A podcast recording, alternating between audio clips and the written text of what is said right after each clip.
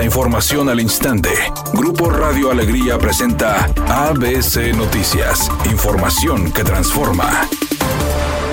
¿Qué tal? Muy buenas tardes, esta es la información. El alcalde de Santiago, David de la Peña Marroquín, hizo un llamado a las autoridades estatales para atender el tema de sequía que persiste en la entidad. A través de sus redes sociales, el alcalde publicó un gráfico sobre la caída de los niveles de la presa Rodrigo Gómez La Boca, ubicada en el municipio de Santiago, la cual en el primer trimestre de 2023 ha pasado de un 64.5% de llenado en el mes de enero a un 55.7% en la actualidad. Ante la crisis de agua que se vive en la entidad debido a la sequía, el alcalde hizo un llamado a las autoridades de agua y drenaje para que dejen de extraer líquido de la presa, ya que esto afecta directamente a la economía de las familias.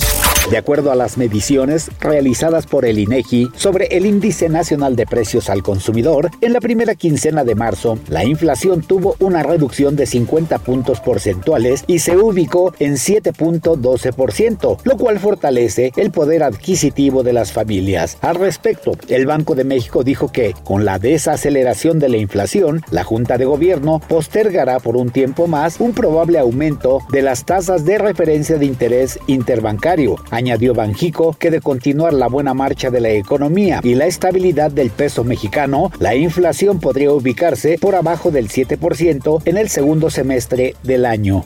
Editorial ABC con Eduardo Garza. Si van a implementar la verificación vehicular en Nuevo León, ojalá no solo sea con fines recaudatorios, sino que sea parte de un todo, donde involucren a Pemex, Pedreras, industrias y a las propias autoridades. No se vale que solo le carguen el tema al pueblo de Nuevo León.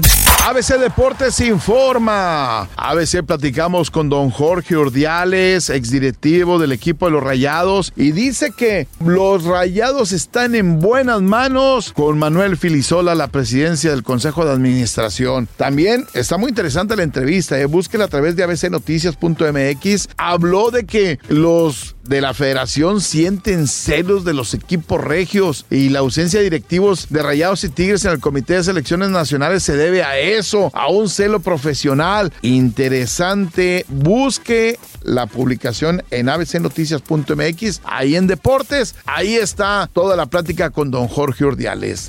Después de 18 años de relación, la cantante Laura Pausini se casó con Paolo Carta, guitarrista que le ha acompañado en todas sus giras y con el que tuvo a su hija Paola, que actualmente tiene 10 años. El motivo por el que apenas están casando, luego de que su hija ya está tan grande, es porque justo cuando le pidió matrimonio a Laura, ella ya estaba embarazada, por lo cual decidieron esperar. Luego la consumió el tiempo del trabajo, luego llegó la pandemia y finalmente ahora pudieron darse el sí que los convirtió en marido y mujer. Temperatura en Monterrey 31 grados centígrados, redacción y voz Eduardo Garza Hinojosa. Tenga usted una excelente tarde. ABC Noticias, información que transforma.